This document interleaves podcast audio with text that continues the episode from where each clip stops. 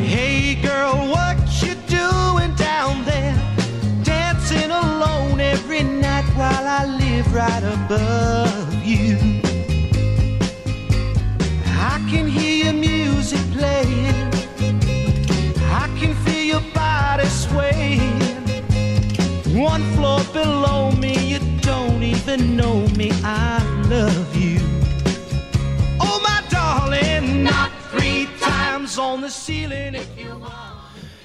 ¿Qué tal? Muy buenas tardes, sean todos bienvenidos en este viernes 29 de abril del 2022 a Círculo de Espera Radio. Estamos cerrando semana aquí en la legendaria frecuencia 1550 AM, una voz más de Grupo Cadena.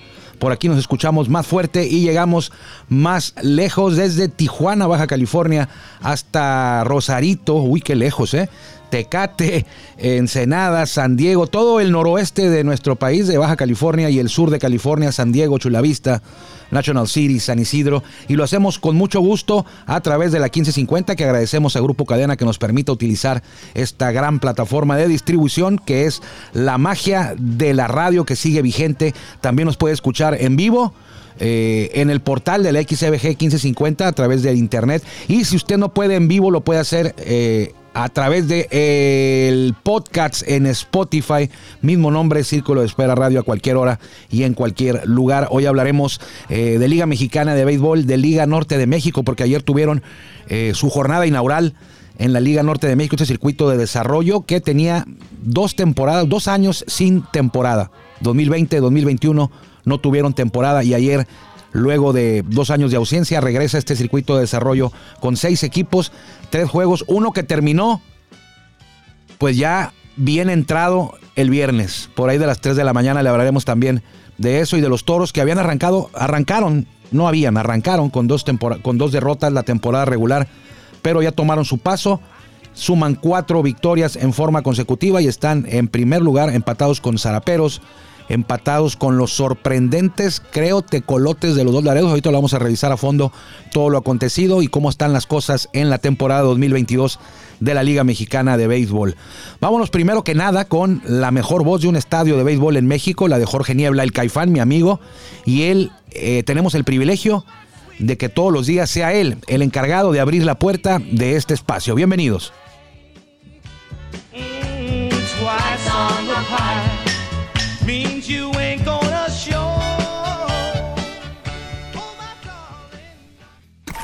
Ya estamos en el círculo de espera. Acompáñanos a tomar turno y hablar de béisbol con un toque relajado. Aquí empieza Círculo de Espera. De espera. Muchas gracias a Jorge Niebla, el Caifán, pero principalmente, y se lo decimos todos los días porque se lo decimos de corazón, muchas gracias a usted que nos permite a nosotros eh, llegar hasta ustedes en este espacio, Círculo de Espera Radio, que ya andamos casi por 500, por ahí, ¿no? 490 y algo espacios, e- episodios de este programa que nació por ahí de mayo del 2020 en plena pandemia. Por eso el nombre de Círculo de Espera, porque estábamos en el Círculo de Espera esperando que se reanudara el béisbol en ese tiempo tan difícil eh, que fue todo el, el tema de COVID-19 que sigue vigente, pero afortunadamente ya estamos, ya salimos o estamos de salida. Yo creo que estamos de salida, todavía no salimos porque todavía existe, pero no como, no como la alerta, la emergencia que vivimos en 2020.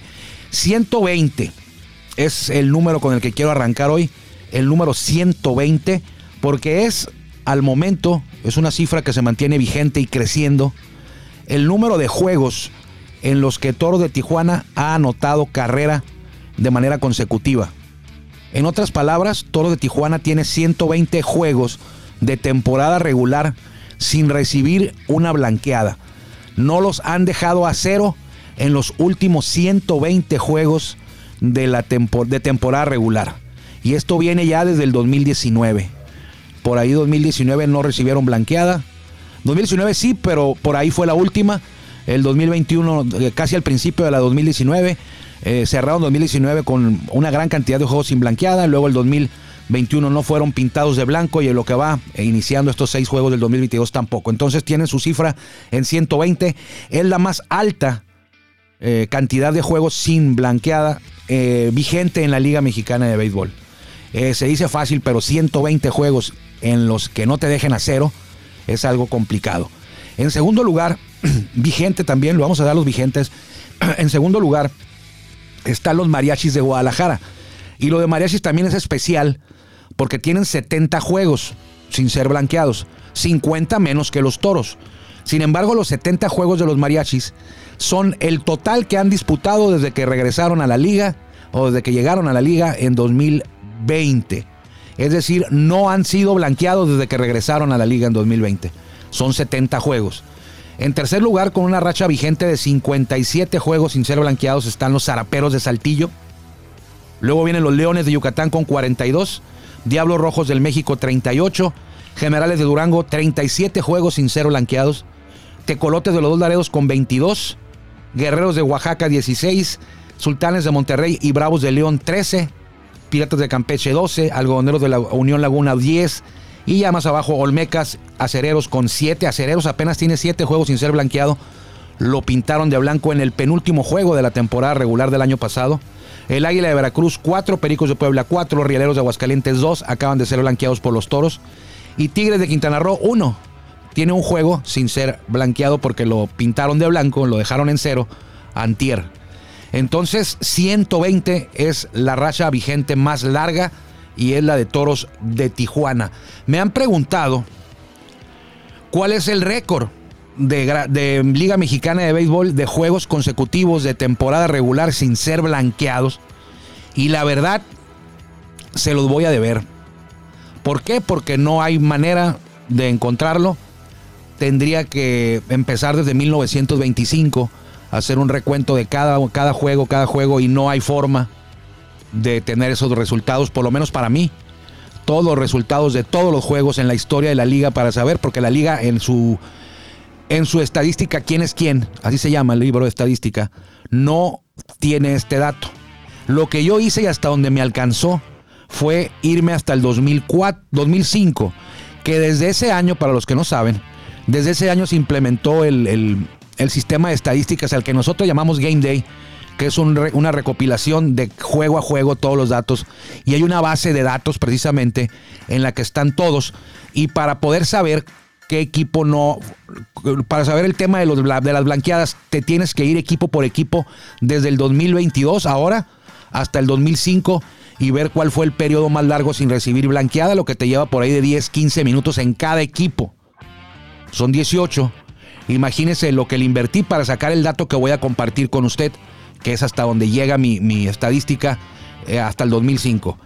Ya mencionaba yo que Toros tiene 120 ahorita juegos sin ser blanqueados en temporada regular. Pues no es la más alta del 2005 para acá. No es la más alta, aunque parezca que es una cantidad muy grande. No es. En primer lugar, con 141 juegos sin ser blanqueados, están, y se va a sorprender usted, porque quizá esta estadística es la única estadística, creo que positiva, en la que los potros de Tijuana, de Liga Mexicana de Béisbol, superan a los toros de Tijuana en la Liga Mexicana de Béisbol. Recuerde que los potros de Tijuana jugaron del 2005 al 2008 en la Liga Mexicana de Béisbol, en verano. Ellos suplieron a los toros del 2004, se cambiaron de nombre, fue otra directiva. Eh, salió Alberto Uribe de los toros del 2004 y lo tomó David González y Belisario Cabrera en 2005. Pues bueno, del 26 de junio del 2005 al 24 de abril del 2007, los Potros de Tijuana anotaron carrera en todos esos juegos, 141 de temporada regular, lo que del 2005 para acá es la cifra más alta, 141 juegos de temporada regular. Muy cerca se quedaron los Sultanes del 5 de septiembre del 2018 al 9 de junio del 2021. Ellos pasaron 135 juegos sin ser blanqueados en temporada regular. En tercer lugar, Olmecas de Tabasco del 7 de julio del 2010 al 1 de abril del 2012. 130 encuentros en los que anotaron por lo menos una carrera, que no se fueron en cero. Y luego vienen los 120 de los toros, que desde el 4 de julio del 2019 no han sido blanqueados. Sigue, esta sigue vigente. Terminó en 114 el 2021 y ya le agregaron 6 jueguitos más, ya están en 120. Y con 104 también los sultanes del 16 de julio del 2010 al 26 de julio del 2011. Algo curioso en la segunda cifra más alta, que es de sultanes, de 135. Cuando Sultanes empezó esta racha de 135, la blanqueada anterior se la había propinado Toros. El 5 de septiembre del 2018 los Toros los blanquearon. Y de ahí pasaron 135 juegos de ese 5 de septiembre del 2018 hasta el 9 de junio del 2021. Que los Toros fueron también quienes los blanquearon. En esa ocasión, eh, que fue el 9 de junio, repito, eh, los toros con William Pérez, Carlos Torres, Oliver Pérez, Jake Sánchez y Fernando Rodney los dejaron en cero para dejar en 135 esa racha sin ser blanqueados de los sultanes. A toros le faltan 21 juegos más para poder decir que es la cifra más alta eh, que, de la que tengo registro yo del 2005 para acá. Claro que es altamente probable que haya otra cantidad alta, más alta que esas, pero no tengo registro yo de eso. Yo le, yo le investigué hasta donde alcanza eh, mi sistema, mi banco de estadísticas, que es del 2005 a la fecha. Entonces, 120 son muchos, pero eh, la pregunta que me hicieron si era la más cifra más alta de, de la historia de la Liga Mexicana de Béisbol, no lo sé. Obviamente ahorita no, porque yo ya encontré tres más altas eh, del 2005 para acá. Sin embargo, si se llega a las 142 para superar a los potros de Tijuana, eh, todavía estaría, vamos a decir, en tela de juicio si es la más alta porque faltarían todos los juegos del 2004 hasta 1925, que son pues una cantidad muy grande. Sin embargo, es algo que hay que destacar, eh, que bueno, esto no significa que porque tengas juegos sin ser blanqueado vayas a ser campeón o algo así, pero es una estadística positiva. Siempre los toros anotan carrera, por lo menos de los últimos 120 juegos para acá en temporada regular, así lo han hecho. Y eh, solamente quería dejarle a usted este dato que me pareció interesante y la verdad se lo quiero compartir porque le, invertí por ahí de cuatro horas en hacerlo y para que me quede a mí nada más, pues hay que presumirlo un poquito, ¿no? Entonces, eh, y es interesante, es interesante porque le digo, el más cercano es Mariachi 70 vigentes, es 70, y equipos como, como los que revisamos al principio, poderosos como acereros, tienen una, una cadena muy corta de, juegos sin, recibir, perdón, de juegos sin blanqueada. Eh, la voy a volver a revisar, por aquí estaba, donde la dejé. Tengo como 10 archivos abiertos, aquí está. Y creo que ya la encontré, sí, aquí está. Eh, por ejemplo, Diablos tiene 38 nada más, Sultanes 13, Acereros 7, eh, Leones de Yucatán 42, eh, Mariachi los 70 y los Toros los 120. Entonces esto puede terminar en cualquier día. Yo recuerdo algunos juegos cuando ya Toros tenía por ahí de 90, yo empecé a hacer este conteo solamente de los Toros sin meterme en los demás equipos o en, o en marcas.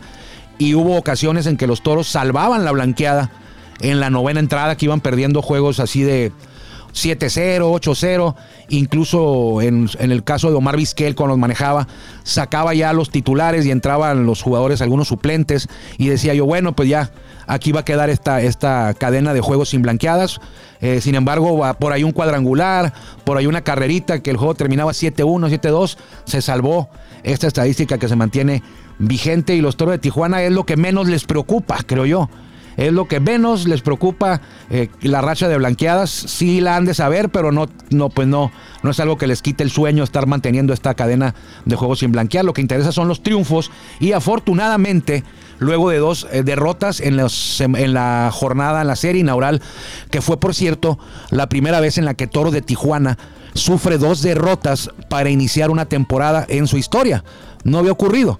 No es que Toros tenga 40, 50 años de historia, pero ya tiene 9, 10. Tiene 10 juegos inaugurales, 10 temporadas eh, de Liga Mexicana de Béisbol y las del 2022 con las que arrancaron la campaña, fue, se convirtieron en la primera ocasión en la que Toro de Tijuana pierde dos juegos para arrancar la temporada. Sin embargo, ganaron 23-2 en el tercer juego para evitar la barrida en casa en la serie inaugural y le metieron los tres a los rieleros de Aguascalientes con autoridad el primero 12-0 para ganar eh, luego la doble cartelera porque no se pudo jugar el, viernes, el martes por lluvia y ayer cerraron con otra victoria eh, en extra innings. Agustín Murillo disparó su primer cuadrangular con la casaca de Toro de Tijuana y fue muy importante porque fue en la novena entrada con los Toros perdiendo 3-2.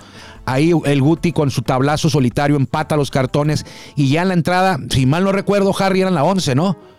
En la entrada 11, José Guadalupe Chávez la votó también y ya llegó Rodney a salvar sin muchas dificultades, sacó la flecha y los toros eh, se montan ahora en el primer lugar con cuatro ganados y dos perdidos. También ayer hubo, ayer hubo doble cartelera en, México, eh, dividieron, el primero lo ganó Diablos Rojos 11-10, el segundo los Mariachis 14-12, Mariachis que será rival de toros hoy, pero más adelante hablaremos de eso. Veracruz doble cartelera en Tabasco, por fin se pudo jugar en el Macuspan, en Macuspan, en el estadio Tumbapatos, Ángel Cuco Toledo se llama el estadio, le dicen el Tumbapatos, así se le conoce más. El primero lo ganó Veracruz 3-1 el segundo Tabasco 2-1, duelos de picheo ahí en Tabasco, eh, pero eh, solamente se pudieron jugar dos porque llovió el martes y llovió el miércoles, solamente dos se jugaron el jueves. Puebla le ganó a Oaxaca en el Vasconcelos 6 por 4, Campeche sorprendió a Yucatán y le ganó 2 de 3, ayer ganó 7-4 y se llevan la serie, Campeche jugando de local en el Cuculcán porque Campeche no tiene listo su estadio, tampoco Tigres de Quintana Roo y tampoco eh, los Olmecas de Tabasco. Tres equipos sin estadio terminado, pero hay que sufrir un poquito porque el objetivo y el beneficio va a ser muy grande. Entonces hay que aguantar ahí un poquito. Monterrey evita la barrida en Laguna, gana a los sultanes 7-6 a los algodoneros, buen juego. Tigres le pone una paliza a León 11-3, gran actuación del pitcher eh, Pedro Fernández, más adelante hablaremos de eso también. Tijuana 4-3 a Aguascaliente, ya le decíamos, Saltillo 10-9 a Durango. Y los tecolotes de los dos Laredos, escuche bien, le ganaron 11-9 a Monclova y lo barrieron en Laredo y Nuevo Laredo. Le ganaron 11-9 para barrer a uno de los candidatos. Pero bueno, esto está empezando. Van seis juegos. Posiciones. Zona norte. Tijuana, Saltillo y Dos Laredos comparten el primer lugar. Cuatro ganados, dos perdidos. Luego está Algodoneros y, Sultanes de Monterrey con 3 y 3. Eh, los de arriba llevan 4-2. Laguna y Monterrey 3-3. Y en el fondo a dos juegos todavía del primer lugar. Generales de Durango, Mariachis de Guadalajara, Rieleros de Aguascalientes y los Acereros de Monclova. En la zona sur, el líder y el líder general por medio juego es eh, Tabasco, Olmecas, cuatro ganados, un perdido. Tienen un juego que ya no van a poder disputar. Está cancelado, ya no se va a poder llevar a cabo. ¿Por qué? Porque Veracruz no vuelve a Tabasco. México y Yucatán, Diablos Rojos y Leones, 4-2. Pericos de Puebla, Piratas de Campeche y Tigres de Quintana Roo están en tablas 3 y 3. Veracruz, 2 ganados y 3 perdidos. León, Bravos de León, 2 y 4, al igual que Guerreros de Oaxaca con 2 ganados y 4 perdidos. Guerreros no está aprovechando. Le tocó arrancar la temporada con 9 juegos en casa en el Eduardo Vasconcelos y ya perdió 4 de los primeros 6. Juegos para hoy. Oaxaca va a recibir, como ya le decíamos, a Veracruz. Nueve juegos en casa. Es la última serie consecutiva que tienen ahí en casa, la tercera. Eh, pero no juegan hoy porque Veracruz, por tema de traslado, no es fácil llegar de, de Tabasco a Oaxaca. O tienes que tomar avión en la mañana de hoy a Ciudad de México y conectarte a, Oaxaca, llegar ahí a mediodía, un poco más tarde, o tomar camión y son por ahí de 14 horas. Entonces, como, la, como sea, iba a llegar Veracruz en la tarde a jugar hoy mismo. Entonces van a jugar mañana doble cartelera. León en Puebla, Tijuana en Guadalajara. Hoy inauguran los mariachis, tienen pues una ceremonia, pues una ceremonia inaugural antes del juego. El, duelo está programado que arranque a las 6 horario de Tijuana, después de la ceremonia inaugural. Tijuana en Guadalajara eh, va a lanzar Jorge Pérez por el equipo de Tijuana. Ahorita lo voy a decir contra quién. Vamos a decir los pitchers de una vez. Pues ya andamos en eso. Pues de una vez, ¿no, Harry? Nomás que me den aquí un minutito. ¿Dónde dejé eso? Bueno, quién sabe dónde lo dejé, pero ahorita lo buscamos. Vamos a seguirle. Eh, Laguna en Laredo, juegan hoy. Arranca la serie. Monclova en Saltillo. Estos dos equipos, las aficiones no se quieren mucho. Clásico coahuilense. Monterrey estará en Durango, en el Francisco Villa.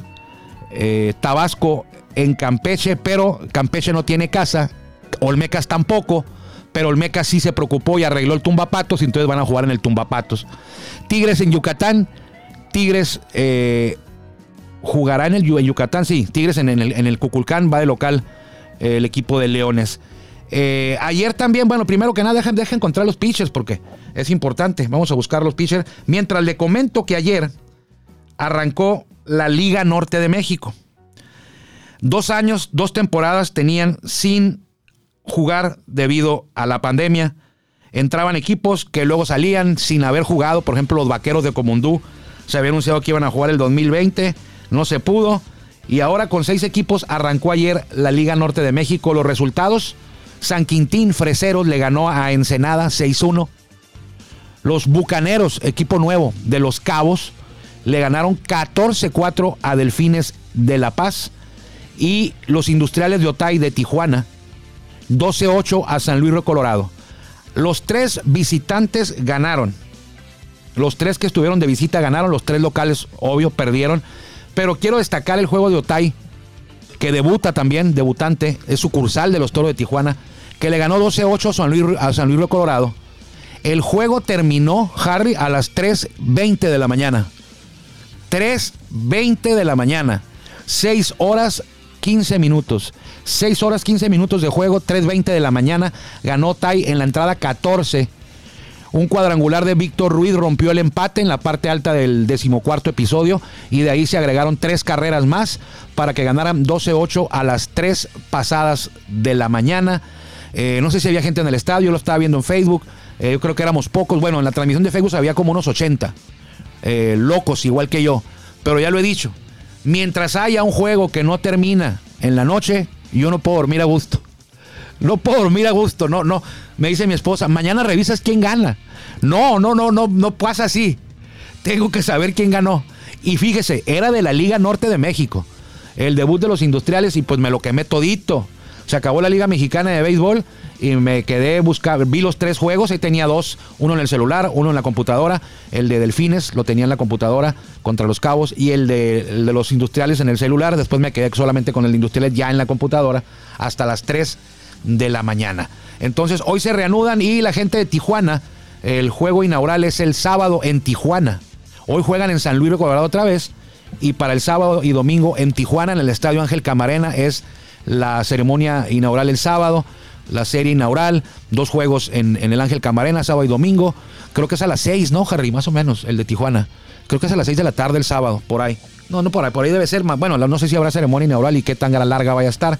Pero es la, el regreso de la Liga Norte de México a Tijuana, en este caso con la sucursal de toros que es Industriales de Otay. En años anteriores Tijuana había participado con los toros o los toritos, pero era muy diferente porque en aquellos años Toros era el, propietario del equipo. Ahora no, ahora es sucursal Industriales, pero Toros no es propietario de este equipo de, de Industriales que yo refiero a esta Liga Norte de México que quien la hizo nacer y quien la hizo fortalecerse en un principio fue Toros de Tijuana. Y ahora ya navega, vamos a decir entre comillas, sola, eh, bien coordinada por el presidente Alejandro Rivera. Ahí él es de Ensenada y es el que lleva las riendas de este circuito. Bueno, vámonos a, a los pitchers para hoy porque creo que ya los tengo aquí, auxiliado por mi buen amigo de béisbol puro. Me refiero a Roberto Espinosa, él tiene el portal. Si usted quiere saber de béisbol mexicano y también de grandes ligas, ahí en Béisbol Puro es el referente de todas las noticias. Lo que hace él es tenerle casi siempre muy a tiempo todas las noticias y rumores a veces. Unión Laguna, Jordan Guerrero contra Brian Menéndez, dos Laredos. En Laredo van a jugar en el Unitrade. Tijuana, Jorge Pérez contra Jeremy Rhodes en Guadalajara será la primera apertura de Jorge Pérez este año porque eh, Brennan Bernardino eh, tiene una molestia ligera en el hombro y va a tomar su lugar en la rotación. Eh, Jorge Pérez. Aguascalientes, Daniel Díaz contra Arturo López en el Harpelú, Ciudad de México. León, Jonathan Vargas contra Gabriel Hinoa. Tabasco, Elkin Alcalá contra Daniel Flores. Quintana Roo, Terence Marín, conocido en Tijuana porque jugó en dos épocas aquí. 2015 y luego también creo que 2018 contra Radamés Liz, uno de los caballos de los Leones de Yucatán. Ahí están los abridores Monterrey, Eddie Gamboa contra Durango, Jesús Alcántara. Uta, se van a dar hasta con la cubeta ahí, ¿eh? Va a haber carreras por todos lados en ese, ojalá me equivoque, pero juego largo. Y Monclova, Eduardo Vera contra Zarapero de Saltillo, Javier Solano. Esos son los lanzadores abridores. Ayer, de 22 abridores de ayer, porque hubo 11 juegos, algunos de dobles carteleras. De 22 pitchers que abrieron, solamente 9 llegaron a cumplir por lo menos 5 entradas de los 22. Y solamente un valiente completó 7 que fue precisamente el que registró la mejor apertura, Pedro Fernández de Tigres de Quintana Roo. En Game Score es una métrica que califica las aperturas de los eh, pitchers abridores, registró 83 puntos. Ganaron los Tigres 11-3, pero eh, Pedro Fernández trabajó 7 entradas en cero, 2 hits y 10 ponches sin bases por bolas en apenas 80 lanzamientos y su calificación fue de 83. En segundo lugar, se ubicaron muy lejos, muy lejos. Eric Leal de Rieleros, 62 puntos. Tanner Anderson de Toros, 61. Joanis Diera Olmecas, 60. Andrés Iván Mesa, 60. Eh, Joey Wackman del Águila 49, David Reyes 43, Esmil Rogers 42 de Sultanes, Manuel Flores de Piratas con 40, al igual que yo, José Flores de Tecolotes también con 40. Y ya le paramos porque ya de 40 para abajo, pues lo voy a explicar. De 90 para arriba es algo excepcional, un sin hit, un juego perfecto, te da 90 y tantos, 100 puntos. De 80 a 89 es una excelente salida como la que tuvo Pedro Fernández. De 70 a 79 muy buena. De 60 a 69 es una salida buena como la de Eric Leal, como la de Tanner Anderson, una salida buena a secas. 50 a 59 arriba del promedio y 50 es el promedio. 40 a 49 abajo del promedio. Y si usted no llegó a 30, si usted no llegó a 40, se quedó en 39, su salida fue pobre. Si se, si se quedó en 29 o menos, mala. Si se quedó en 19, muy mala. Y si se quedó en 9, mejor ni hablamos. Impresentable. Y mejor no hablamos porque ya se nos acabó el tiempo, Harry. Estamos sobre la hora. Bueno, los toros juegan en un ratito más. Eh, abren serie en, en Guadalajara. Y nosotros nos encontraremos, si Dios quiere, y si usted también así lo decide, el lunes aquí en Círculo de Espera. Cuídese mucho, que Dios lo bendiga, buen fin de semana, que le vaya bien. Gracias por acompañarnos en el Círculo de Espera. Nos escuchamos próximamente. Círculo Espera.